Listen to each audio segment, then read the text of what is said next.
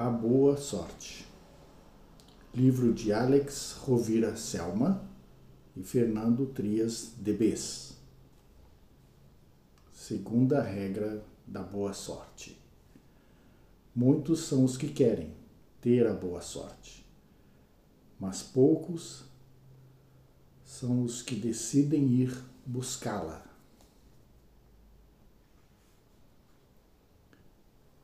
Parte 2 O Gnomo, Príncipe da Terra. A viagem até o Bosque Encantado era longa e eles levaram dois dias para chegar lá. Restavam, portanto, somente cinco dias para encontrar o lugar onde nasceria o trevo mágico.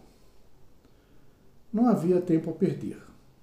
Apesar disso, os dois cavaleiros resolveram descansar durante a noite antes de iniciar a procura.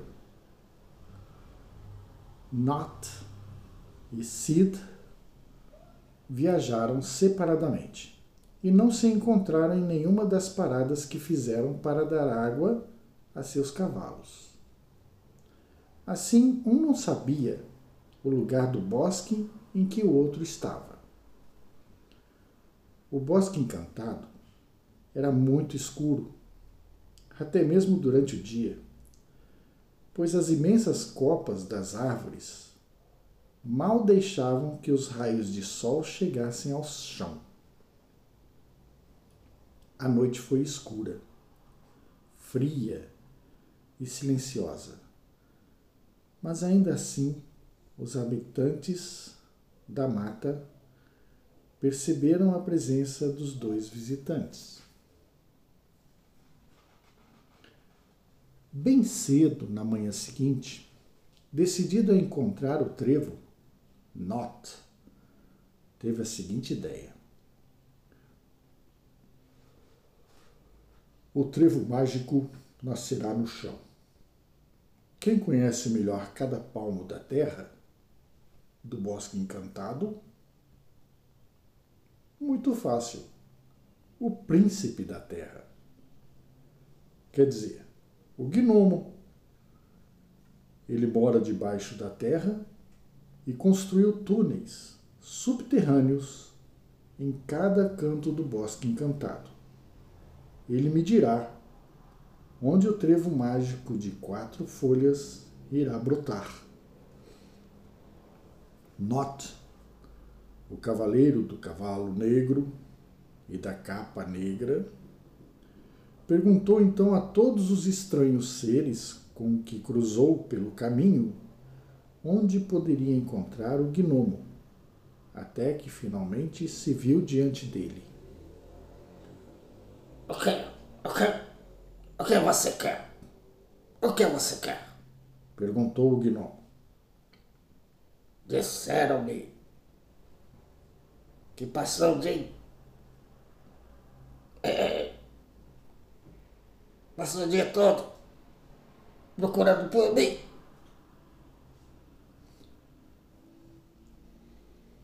É verdade, afirmou Not, enquanto descia de seu cavalo. Soube que dentro de cinco noites nascerá aqui o trevo mágico de quatro folhas. Como um trevo só pode brotar da terra, você, que é o príncipe da terra, deve saber o lugar em que ele brotará. Você é o único que conhece cada palmo do subterrâneo desse imenso bosque. Conhece como ninguém todas as raízes de todas as plantas, arbustos e árvores que há neste lugar. Se o trevo vai nascer dentro de cinco noites, você já deve ter visto suas raízes. Diga-me, onde ele está? Pensou o gnomo. Vocês.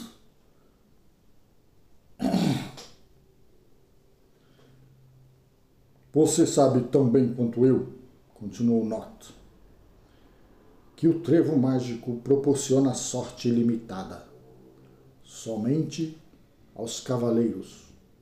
Portanto, não tem nenhum valor para você, que é um gnomo, nem para os outros habitantes do bosque encantado. Diga-me, onde nascerá? Eu sei que você sabe o lugar. O gnomo respondeu: Conheço os poderes do trevo mágico de quatro folhas. e sei que sua sorte ilimitada só contempla os cavaleiros que o possuírem. Mas vi nada disso. Não vi as suas raízes em lugar nenhum, nenhum local desse bosque. E mais, no bosque encantado nunca nasceram trevos. É impossível que o trevo brote aqui. Quem lhe disse isso? Provavelmente o enganou. Não será você que está me enganando? Já não terá dito a Cid, o cavaleiro do cavalo branco e da capa branca, onde nascerá o trevo mágico? Perguntou Note, num tom desafiador.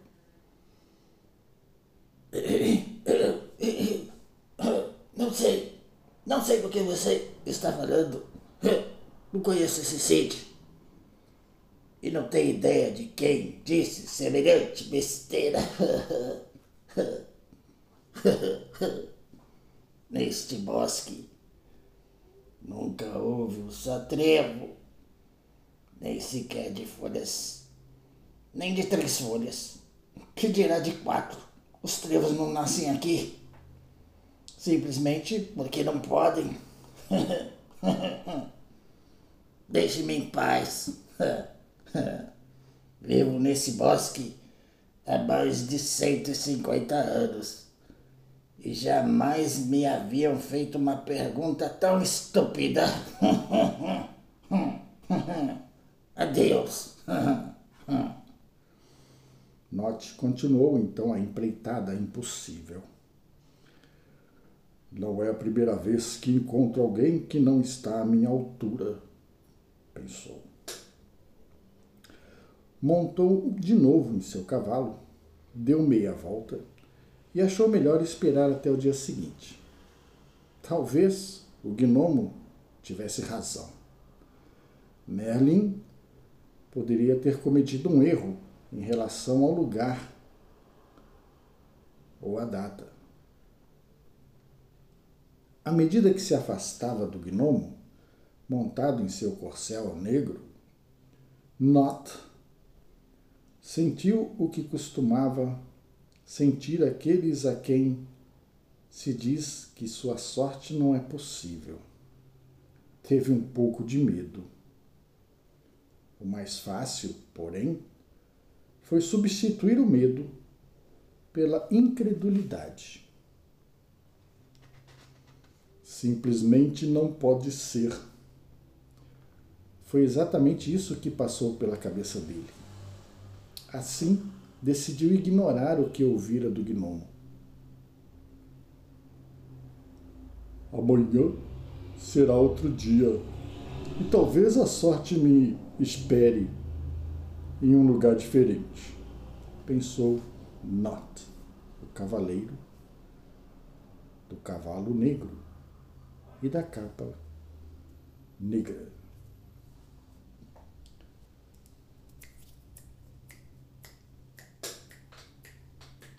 Enquanto isso, Sid, o cavaleiro da capa branca,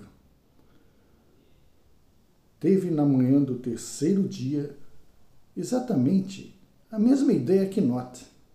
Ele também sabia que o gnomo era o mais indicado para lhe dizer onde o trevo mágico poderia nascer. Passou o dia tentando encontrá-lo. Perguntou a todos os habitantes do bosque com os quais cruzava pelo caminho até que, finalmente, encontrou o gnomo. Alguns minutos depois de o cavaleiro Not tê-lo deixado resmungando em frente a uma das entradas de sua caverna de incontáveis túneis. É você o gnomo do bosque encantado? A quem chamam de príncipe da terra? Perguntou Cid, enquanto saltava do cavalo. Sim, sim sou eu. Ai caramba, outro iluminado. E você, o que deseja? Soube que dentro de cinco noites nascerá no bosque o trevo mágico de quatro folhas e pensei que. Cid não pôde acabar a frase. O gnomo ficou vermelho, como um pimentão, e encheu os pulmões e as bochechas de ar como se fosse estourar.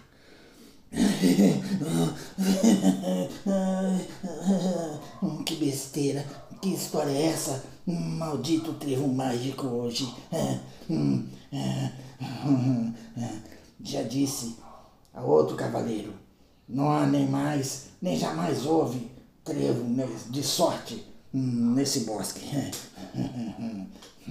Simplesmente não podem nascer trevos aqui. Quem, quem afirmou o contrário estava errado. Está falando, fazendo uma brincadeira de mau gosto. Ou bebeu além da conta. Eu estou muito bravo. O melhor que vocês podem fazer é voltar a seus castelos ou sair em socorro de alguma dama em perigo. Aqui estão perdendo seu tempo. Cid percebeu que algo estranho estava acontecendo.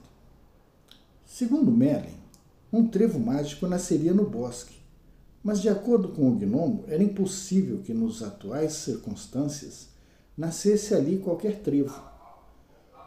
Os dois provavelmente diziam a verdade. Mas talvez cada um tivesse a própria verdade. Portanto, continuar procurando o trevo mágico poderia ser uma perda de tempo. Se, como o gnomo dissera, fosse impossível brotar um trevo naquele lugar nas atuais circunstâncias, então se tratava de saber o que estava faltando para que um trevo pudesse nascer ali.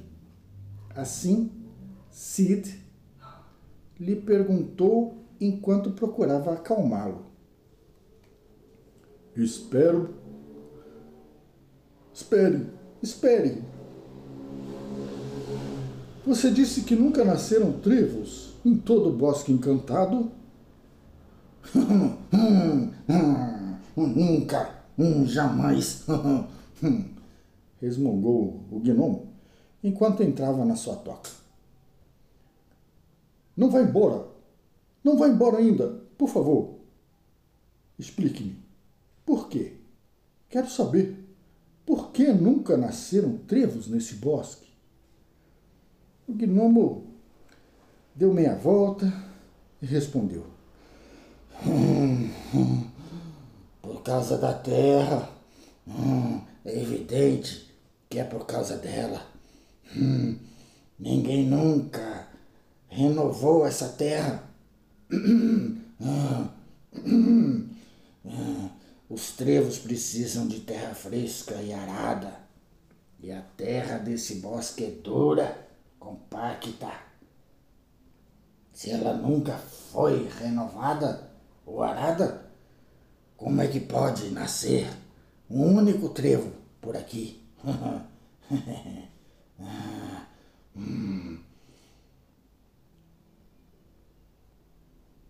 Portanto, gnomo, príncipe da terra, se eu quisesse ter uma só chance, ainda que apenas uma, de que crescesse um único trevo no bosque,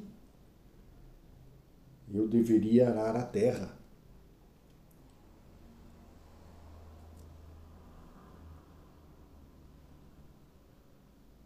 Trocá-la?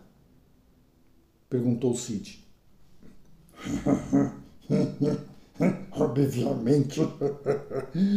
Ou você não sabe que só se consegue coisas novas quando se faz algo novo? Se a terra não for trabalhada, a situação continuará a mesma. Não nascerá nenhum trevo. E você sabe onde posso encontrar terra fértil? O gnomo já estava com meio corpo na toca e com uma das mãos pronta para fechar a portinhola de madeira que o separou do mundo exterior. Ainda assim respondeu a Cid. Hum, a terra nova e fértil no território das Calds, que fica perto daqui. É uma terra rica, porque é onde as Calds, que são vacas anãs, depositam seu estrume. e, e é por isso que aquela terra é boa.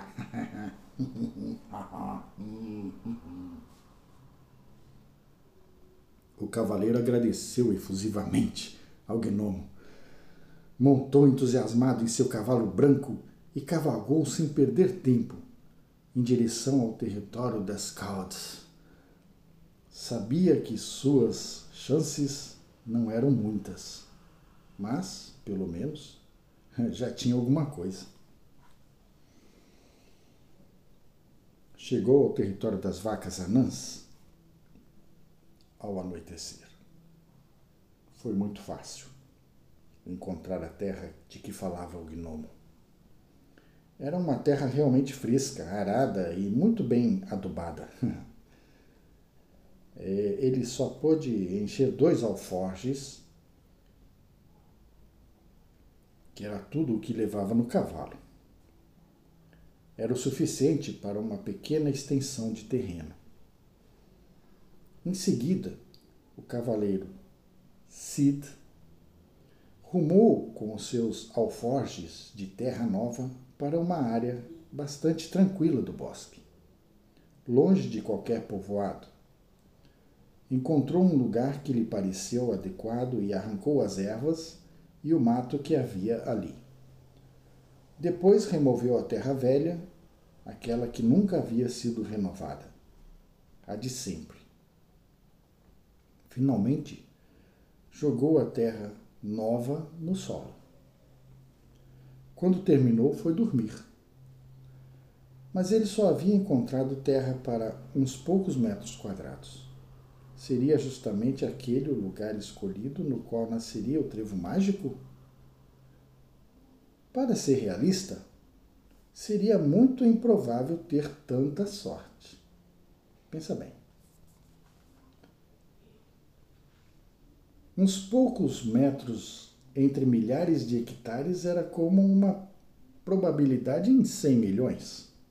No entanto, uma coisa era certa: ele havia feito algo diferente de tudo que tinha sido feito no bosque até agora. Se não existiam trevos ali, se ninguém nunca os encontrara, era porque todos os que tentaram haviam se limitado a repetir as coisas de sempre, as que todo mundo fazia. Como bom cavaleiro, Cid sabia que fazer coisas diferentes era o primeiro passo para conseguir algo diferente. Assim, ele sabia que eram mínimas as chances de que o trevo mágico de quatro folhas brotasse exatamente no lugar onde tinha escolhido para colocar a pouca terra fértil de que dispunha. Mas, pelo menos, já sabia que por que não havia trevos. Ele descobriu por que, não havia os trevos. E no dia seguinte saberia mais. Disso tinha certeza. Deitado com a cabeça apoiada no chão, Cid olhava a terra que acabara de colocar sobre o solo. Pensou que o gnomo dizia a sua verdade e que Merlin também expressava a sua verdade. Eram duas verdades, aparentemente contraditórias. No entanto, agindo daquela forma, colocando terra nova sobre a terra de sempre, essa aparente contradição desaparecera. Se não existiram os trevos no passado, isso não significa necessariamente que no futuro eles não possam nascer aqui uma vez que as condições do solo agora são diferentes, pensou. Adormeceu, imaginando o trevo brotando da terra nova que havia espalhado.